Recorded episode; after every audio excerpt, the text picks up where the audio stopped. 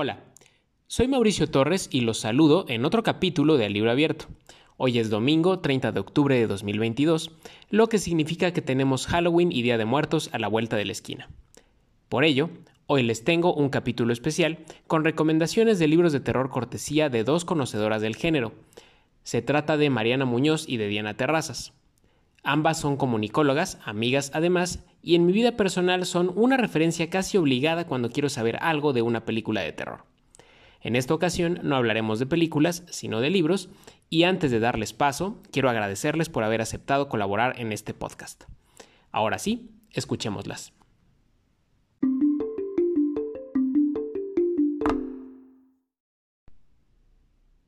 Las primeras recomendaciones que escucharemos son las de Mariana Muñoz, comunicóloga y fan from hell del género del horror, quien viene con tres recomendaciones bajo el brazo. ¿Se puede disfrutar el miedo? Estudios liderados por sociólogos y psicólogos coinciden en que para disfrutarlo se debe de percibir que uno está salvo. Por ello, aun cuando sintamos escalofríos, sudoración, que nuestro corazón se acelera, eh, somos capaces de deleitarnos con el terror si lo experimentamos en una situación controlada. ¿Y qué es esto? Ya sea cuando vemos una película, una serie o leemos un libro. Y es por ello que a propósito de las fechas, quiero aprovechar el foro que nuestro estimado Mau nos concede para recomendarte tres libros de terror. Mi primera recomendación es de la escritora y periodista argentina Mariana Enríquez con el libro Las cosas que perdimos en el fuego.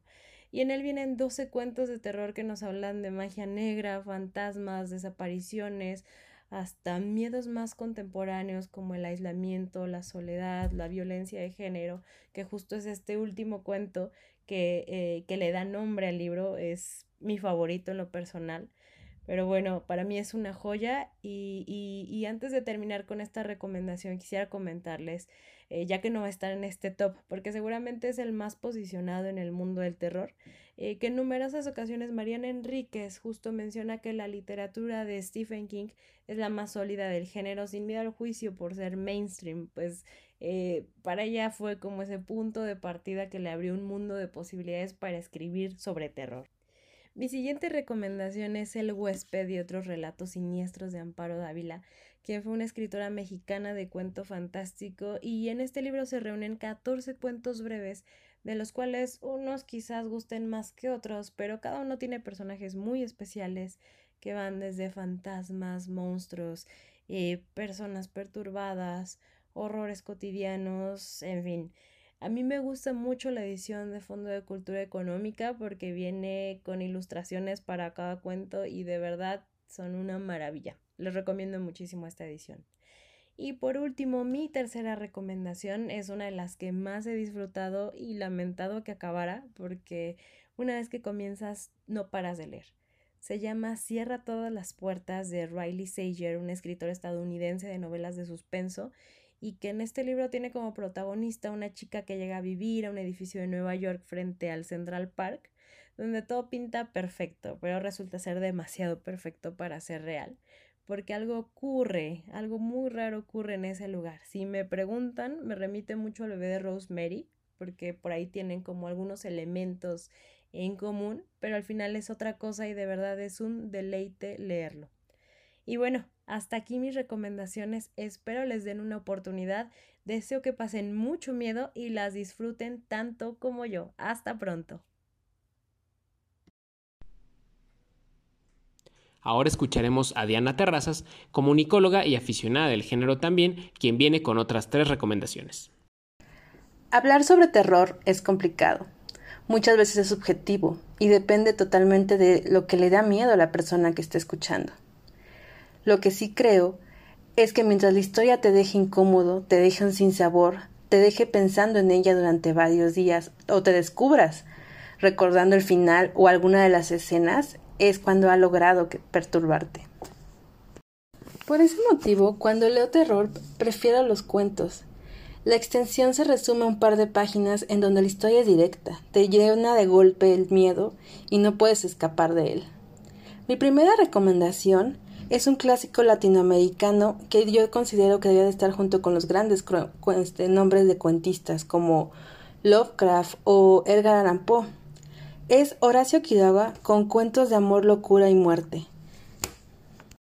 Quiroga nos comparte su obsesión con la muerte y nos hace entender que la misma nos puede esperar a la vuelta de la esquina, bajo cualquier circunstancia. Los cuentos más recomendados son El almohadón de plumas y La gallina degollada. Estoy segura que al, terminarlos tendrán la piel erizada. Mi segunda recomendación es Entreabriendo la puerta de Ana de Gómez Mayorga, publicada en 1946. A diferencia de otros escritores de la época, ella trataba de alejarse del folclore mexicano rural para acercarse al urbano, para retratar lo fantástico en lo cotidiano, de dejarte de interrumpirte por un momento en tu día a día para darte cuenta que algo está pasando. Si bien este trabajo de ella se, se, mueve entre la ciencia ficción y el terror, hay ciertos pasajes y momentos en los que estoy segura que te dejarán helados. Mi última recomendación es Cliff Barker con libros de sangre. En su momento, Stephen King lo denominó como el futuro del horror. Y así fue.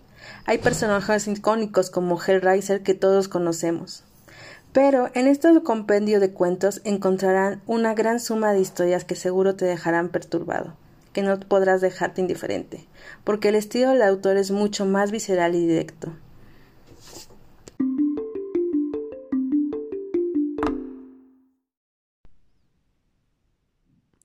¿Tomaron nota? Yo sí, porque entre las y los autores que Mariana y Diana mencionan hay varios que no conozco y que me despiertan curiosidad. Si ustedes son seguidores del género del terror o conocen a alguien que lo sea, pueden pasarle el dato de este capítulo. Nuevamente agradezco a Mariana y a Diana haber participado en este episodio, ojalá que no sea la única vez, y agradezco también a quienes nos estén escuchando este domingo. Por ahora, llegamos al final de este capítulo, yo me despido y espero que la próxima semana nos volvamos a encontrar. Que su fin de semana termine muy fregón. Bye.